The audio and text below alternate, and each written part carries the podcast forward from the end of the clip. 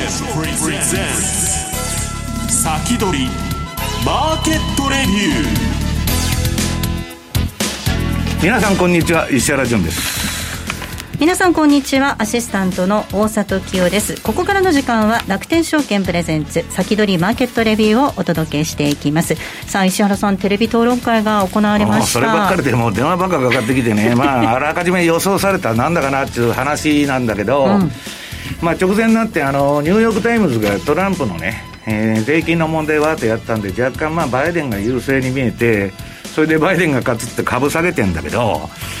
問題はそんなことではなくて、トランプも言ってるんですけど、大統領のね、次の大統領は、最高裁が決まるんじゃ決めるんじゃないかと、こんなもん揉めてね、あのバイデンは白々しくトランプが勝ったらそれで認めるとか言っとるけど、そんなもん裏でやってること全然違うんですよ。だから、どっちにしろ揉めまくって、まあ、さらに今、あの、分断の時代になってるわけだけど、それが余計にひどくなるんじゃないかと。えー、長い歴史を見るとね皆さんそのアメリカが分断になった時はやばいんですよ。分断まとめるのは羽鳥さん戦争しかないと。いうね歴史がある。んですよ、うん、だから日本もね迷惑だとその分断でどこでやってくれるのか知らないけど大きな影響がありますからね、うん、まあそういう1月までにはなんとかなんじゃないですか。11月の選挙があっても。さすがにあのブッシュの時はあれ何日でしたっけ？揉めてましたけど。まあフロリダで揉めてちょっと揉めてもまあそんな長くはいかないですからね、うん、その間は相場が大変ですね、うん、相場がだから私はねまあ、どっちが勝っても、もう分断でね、まあ、ろくなことにはならないんだけど、少なくともここから4、5週間は、かなりボラタイルな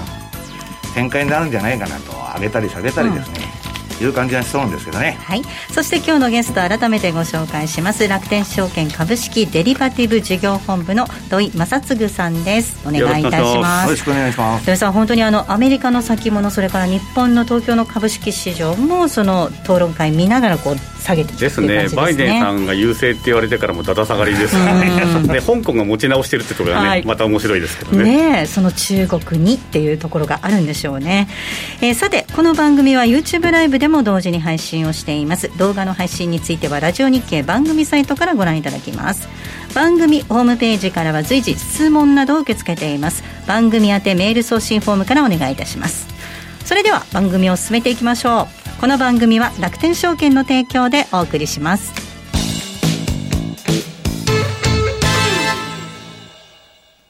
楽天証券の1日信用なら取引手数料なんと0円。1日信用とは当日中に返済するデイトレードに特化した一般信用取引のこと。1日信用を使えば取引手数料コースにかかわらず何度取引しても取引手数料が無料なんです。さらに、デイトレで気になるのが金利と貸株料ですよね。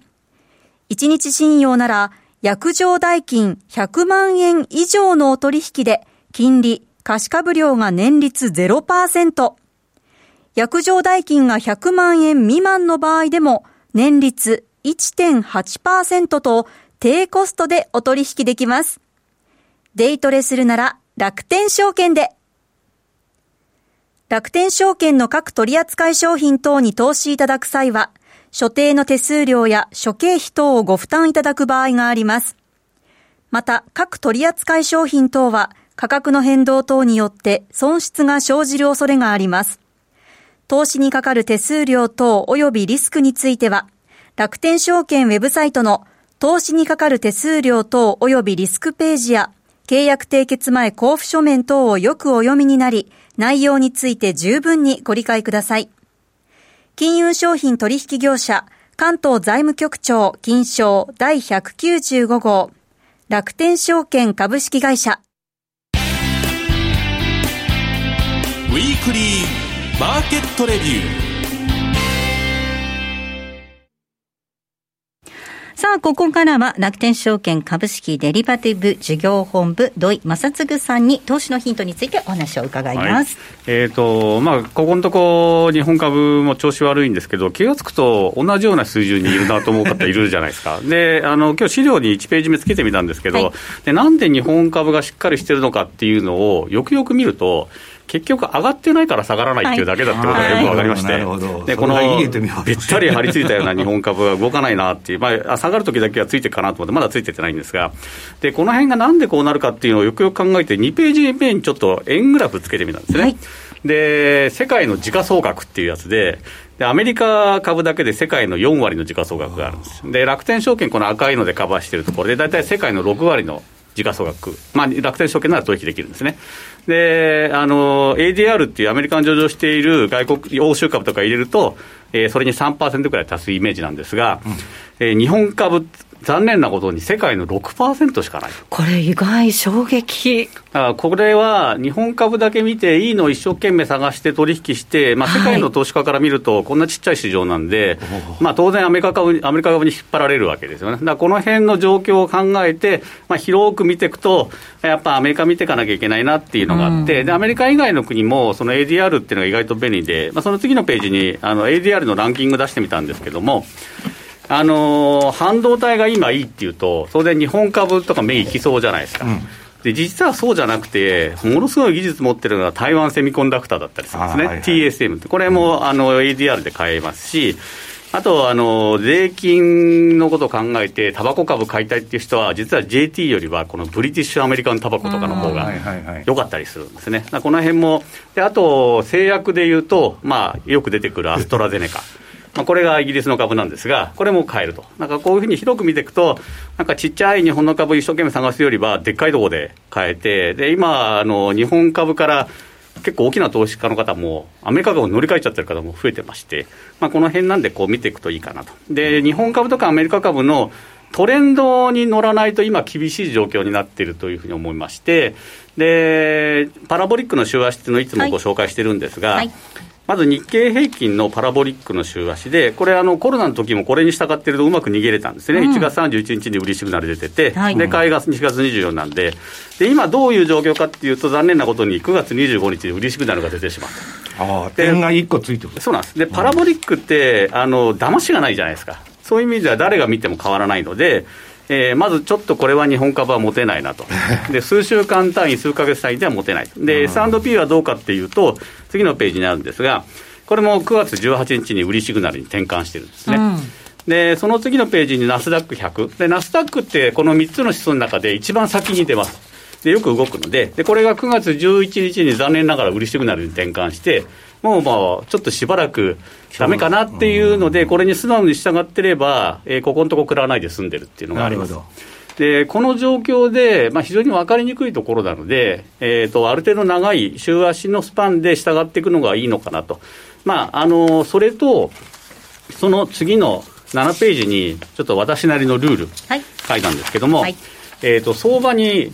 入るルールと出るルール、出るルールをあのパラボックで決めたとしたら、今度は入るルールも決めとかないと、ずっと横で見ちゃうじゃないですか、うん、出るルールと入るルールをまず考えるっていうのと、それから一つの戦略を使ってると、こういう相場だと、バイデンさんとかトランプさんが言った一言で動いちゃうので、えー、負けちゃう可能性が。だ戦略は併用して、えー、どれかが間違ってもどれかでカバーすると、うん、こんなのがいいのかなと思います。はい、で、今後の注目イベントが8ページにあるんですけども、まあ、9月29日、まあ今日の朝ですね、日本時間の、えー、で第1回テレビ討論会、まあ、文字通り面白い、面白い討論会だったんですが、カオス状態じゃないですか。あと2回あって、で今回、トランプさん、ノーガードで行ったんで、あのびっちり準備してるバイデンさんとその裏方にやられた感があるじゃないですか。で、この次はさすがに反省すると思うんですよ、トランプさん、頭はいいんで。で、15、10月15と10月22日にテレビ討論会があって、で、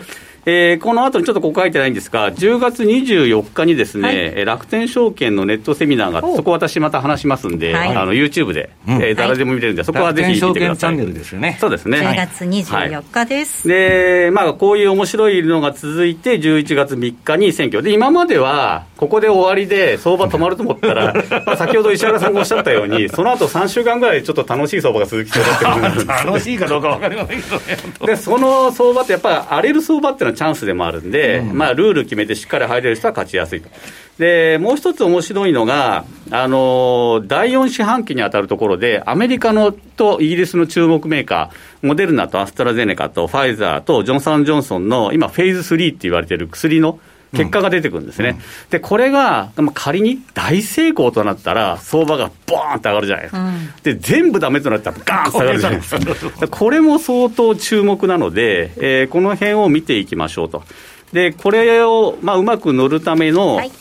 アイデア。はい。アイディアが、えーと、9ページにある円グラフ考えてみたんですが、まあ、今から戦略を分散するならですね、はい、先ほどね、お話ありました。はい、で、30%はやっぱりトレンドフォローじゃないとこれだめだよねと、うん、で週足で、えー、S&P かナスダック100で、今はもうここ、さっき売りシグナル出てたので、待ちですよね、でキャッシュにして待ってて、あれが回転換したら、この3割をバンと突っ込むと、うん、で突っ込むのは、まあ、ETF とか、あとパッシブの投信とか安く買えるので、まあ、この方がいいかなと、でパッシブの投信だと、実は外国ものは買うの翌日になっちゃうんで、うん、結構面倒くさいですね、ETF をそのまま日本時間で買うか、アメリカ時間で買っていったのが一番いいと思います。うん、で40%のところは、ここは今日のおすすめなんですが、まあ、どっちが大統領になっても、まあ、ウィズコロナは変わりないなと。で、そこの時に良さそうなものを買っとこうと。で、ポイントは3つで、1つ黒字、だからテスラとかちょっとだめなんですけど、はい、黒字であること、うん、で、黒字だといつか取り返せるじゃないですか。で、えー、と次が増収増益の実績と見込み、あの多くの企業が見込みだけ増収出してくるんですよ。でも実績がその前の数年出てないと信頼できないので、増収増益が過去何年間か増収増益で、うん、今回の見込みも増収増益、まあ、こここういうとこ選ぶ。これ、土居さん、そうなるとね、結局、 GAFA しかないという話になりません GAFA は、うん、あの狙われるので、うん、その最後、割高に買われてない。だから PR 高すぎないっていうのがいいですね。なるほど。で、こんなので選んでみたらどうかっていうのが、はい、えー、10ページにあるんですけども、えーと、まずそのトレンドフォローで使うものは、えー、具体的な名前を挙げると、S&P だと、えー、日本に上場してるんだと、マクシス S&P500、2558ですね、うん、でこれがあの新報とか安いので使いやすいです。で、アメリカに上場しているものだと、バンガードの VOO と、はい、あとまあ SP500 なんで SPY と、はい、まあ、これであれば、あの星2つついてるんですけど、これ、楽天証券で買い付け手数料無料なんで、非常に使いやすいです。うんで、その次のナスダック100でいくんだと、日本上場だとこれ、野村アセットさんの1545、ナスダック100の ETF、はい、これは、えーと、取引手数料無料 ETF です、うん、で2558もそうなんですけど、はい、売りも買いも無料なんで使いやすい。と、で999は、まあ、これはナスダック100、当然999ですよね。999ばっかりですよ、僕もプロはこれ使います、黙ってこれを使いやす。いんですけど、でこれでいくか、あとほとんど同じ動きをするヴァンガードの VGT。これはあの情報関連のものなんですけど、信報が安いので、えー、とこれ使ってもいいかなと思います。で、同じように VGT のパラボリック見て、えーまあ、今は待ちになると思いますんで、えー、これが回転換したらバッと入るというのが一つ。で、銘柄でそのさっきの3条件、黒字で増収増益で割高じゃないっていうやつを見ると、はいまず、えー、最初が、この1か月前も挙げたんですけど、キャタピラキャタピラ地味だと思うんですけど、あのなんでこれだかっていうと、今、仕事のない人に仕事を与えようとすると、なんか工事やらなきゃいけないじゃないですか。事業しかないですよね。そうそうでそうなってくると、キャタピラも数か月みんな機械動かしてないから、いろんな部品もいるし、まあ、ここだろうと。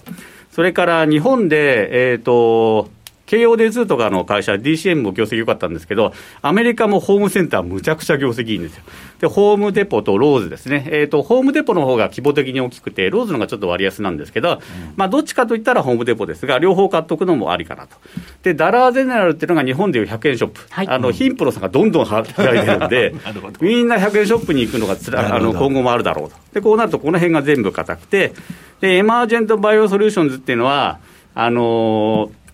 ワクチンとか開発しているところに、えーまあ、その関連部品を売ってるような会社ですね。えー、だからあの、金鉱でジーンズ売るようなって、例えばいつも言うんですけど、まあ、そういう会社なんで、えーと、さっきのジョンソン・ジョンソンとか頑張れば頑張るほどここが儲かる。うん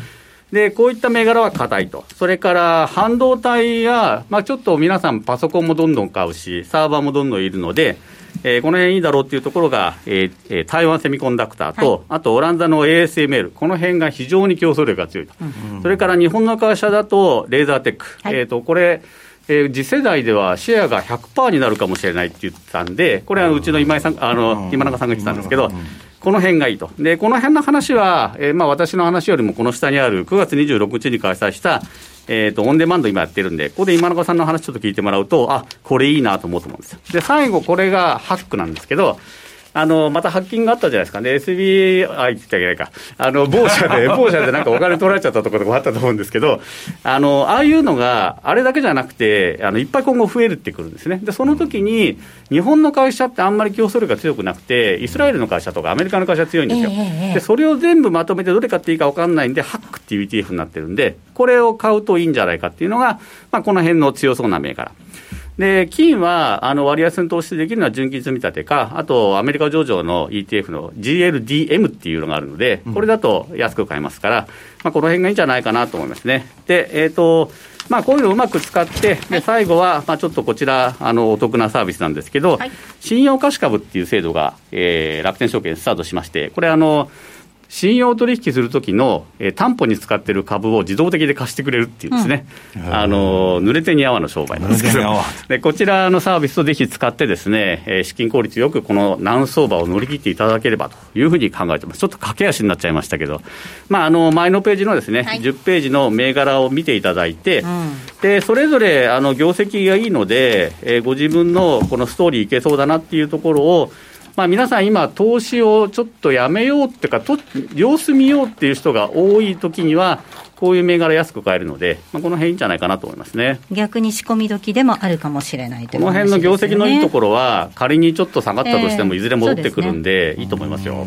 あの先ほど土井さん、各国の市場の株式、時価総額の円グラフ見せてくださったじゃないですか、まあ、大体ほらあの、バフェット指標じゃないですけど、時価総額と株式市場の時価総額って、ええ。あ株式の時価総額とその GDP か、はい。で大体こう同じぐらいになるっていうお話があると思うんですけど、ええ。アメリカって大体世界で4分の1ぐらい、25%ぐらいだと思うんです、はい。それに比べるとやっぱり株式市場って4割占めてるって、これ。あの他の国があんまり株式市場とか資本主義的じゃないんですよね、ヨーロッパなんて銀行と証券会社一緒じゃないですか。ー、で銀行の力ものすごく強くて、そういった意味では、あのしっかり資本市場ができているのがやっぱアメリカ、うん。で上海とか、あこれ、あの上海と深セン別々に出してるんで、それぞれ大きいんですけど、はい。あの一応、規模は大きいんですが、うん。あのあんまちょっとお勧めしにくいのが、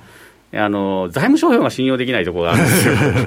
だからちょっと買いにくいかななんていうのがあって、そういう意味ではまだ香港の方が投資しやすいんですけど、ただ、あの弊社で取引されるのは、ほとんどやっぱり日本株とアメリカ株ばっかりで、まあ、いろんな情報があったりとか、アメリカ株だと皆さん知っているような銘柄ばっかりじゃないですか。はいまあ、で日本株も、あのまあ、任天堂とか、皆さん知ってるようなところも多いんで、そういうところを買われてるんですけど、やっぱ上海とか、あと、まあ、シンガポールとかタイとかになると、なかなか相場感がね、うん持ちにくいっていうのがあそるんで。れとパフォーマンスが今までアメリカとそれ以外の世界株インデックスってあるんですけど、もうワニの口みたいになっちゃって、うんそうですね儲からないから誰も他の市場行かないんですよ。でこの相場になってくると、やっぱ先進国じゃないと怖いじゃないですか、うんうんまあ、いきなりトルコのリーダーもあんなことになっちゃう。し新興国は本当にね、あの大統領選挙でやばくなったら売られるのは新興国だって言われてるぐらいですから、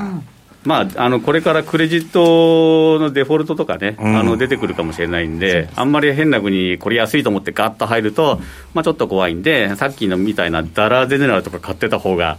枕高くして寝れると思いますね。枕高くして、いそうですね、アメリカにもこういうね、100円ショップみたいな会社があるっていうことですね。えここまでは楽天証券株式デリバティブ事業本部の土井正嗣さんにお話を伺いました。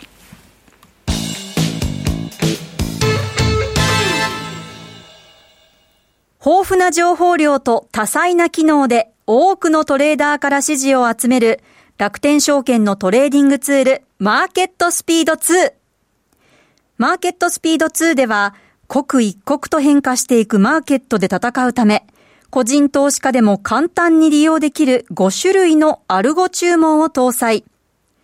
アルゴ注文を使えば、事前に登録した条件を満たした時に自動で発注されるので、ずっとパソコンを見ている必要はありません。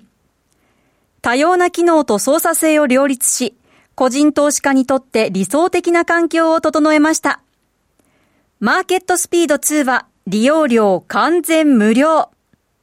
詳しくはマーケットスピードで検索。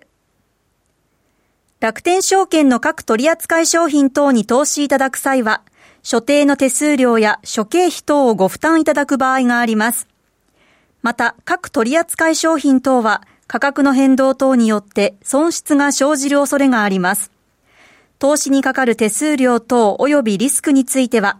楽天証券ウェブサイトの投資にかかる手数料等及びリスクページや、契約締結前交付書面等をよくお読みになり、内容について十分にご理解ください。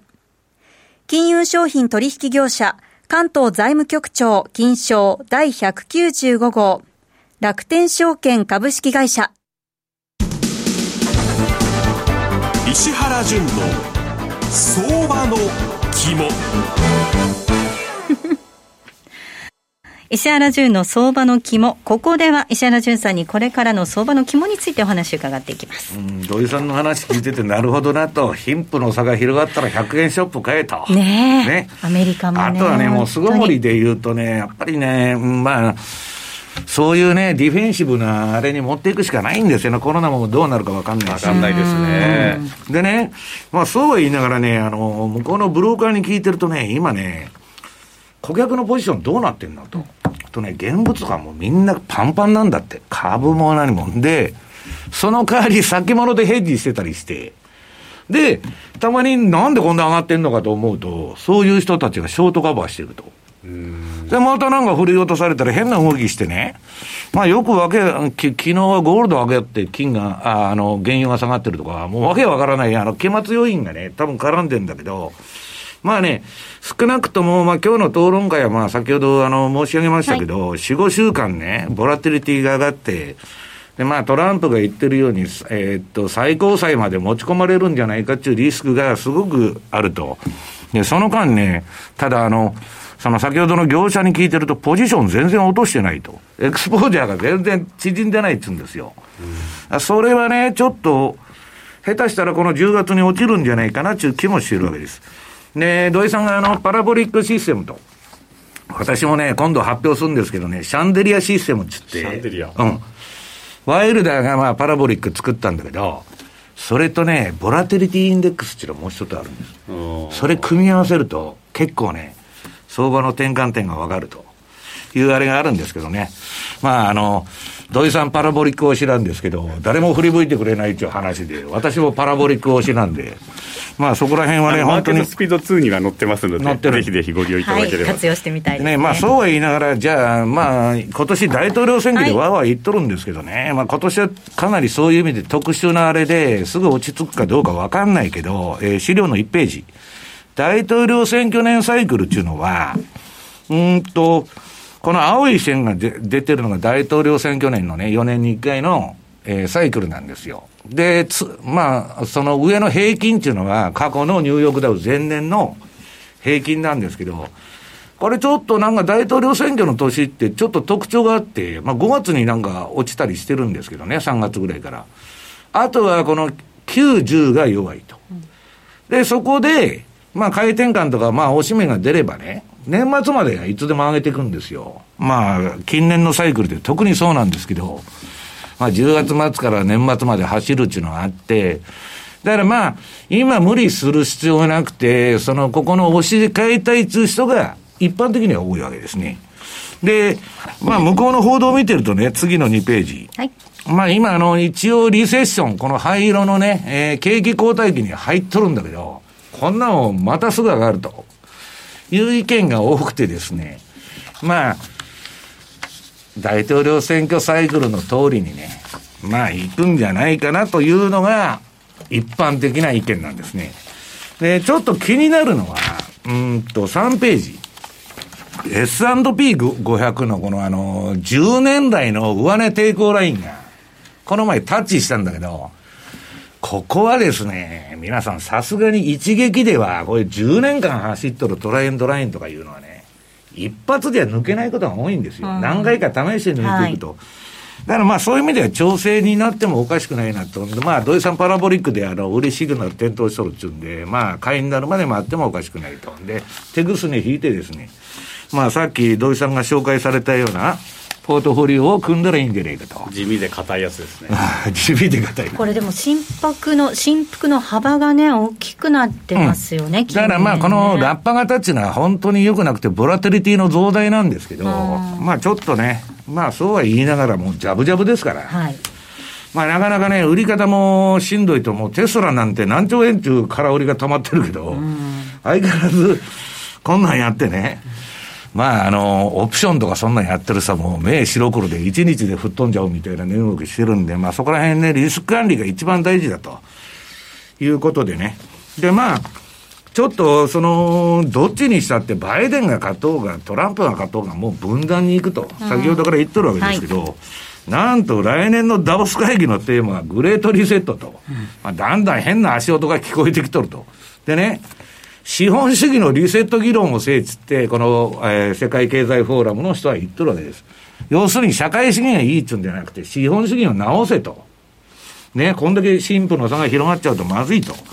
いうことが、まあ、議論されるとん。で、通常はあの、1月にやるんですけど、なんかコロナの影響で夏にずれるという話ですね。要はその社会主義でも資本主義でもいろんな弊害が出てきて新たな形のものっていうのは社会主義はもうあのとっくの昔に終わったんですよ、うん、あのベルリンの壁の崩壊の時にね、はい。はい、ただそれで資本主義がねもう全部勝ったと、これでグローバリゼーションになったわけですよ。中国も含めて資本主義になったと、はい、経済。ところが資本主義もまた陰りが出てきたと。うんで、今、どっちか言ったら MMT だとかね、なんだ、ベーシックインカムとか、社会主義的な方に行こうとしとるんですけど、はい、まあ、どうなるかですよね、そこら辺が。で、結局ね、給付とかそんなんが増えちゃうと、うん、市場とか資本主義はダメになるということなんですね。で、まあ、ちょっと、この、これからね、まあ、でっかい話になっちゃうんですけど、はい、2020年代っていうのはね、今、今日の、その、えー、っと、次の資料の、これ何ページだ？5ページの、まあ、ルービニがニューヨーク大学の言ってるようにですね、これあの、デジタルしか、まあ、結局強いとかないわけですよ、その巣ごもりでね。まあ、ど、いかなるあれになっても、そういうね、えー、マイクロソフトとか、あの、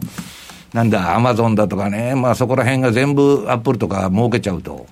いう構図なんですけど、まあ今、あの、グローバリゼーションがちょっともう、あの、巻き戻されてて、みんなあの、日本もね、中国から工場帰ってくるとか、やって、自国の、まあ、雇用とね、あと、まあ、サプライチェーンが崩壊してるんで、はい、そういうあれをやっとんですけど、じゃあそれで給料が上がるかっつったらね、この人は上がらないって言うと。うん、で、これ結構深刻な問題でね、結局、こう、貧富の差が開きすぎちゃうと、中間層がいなくなって、資本主義とか民主主義がやりにくくなると。で、まあ、次のね、えー、っと、6ページの資料。このまあ、レイ・ダリオのね、最近あの、 LinkedIn でずっと自分のブログで発表しとるあれのサイクルですけど、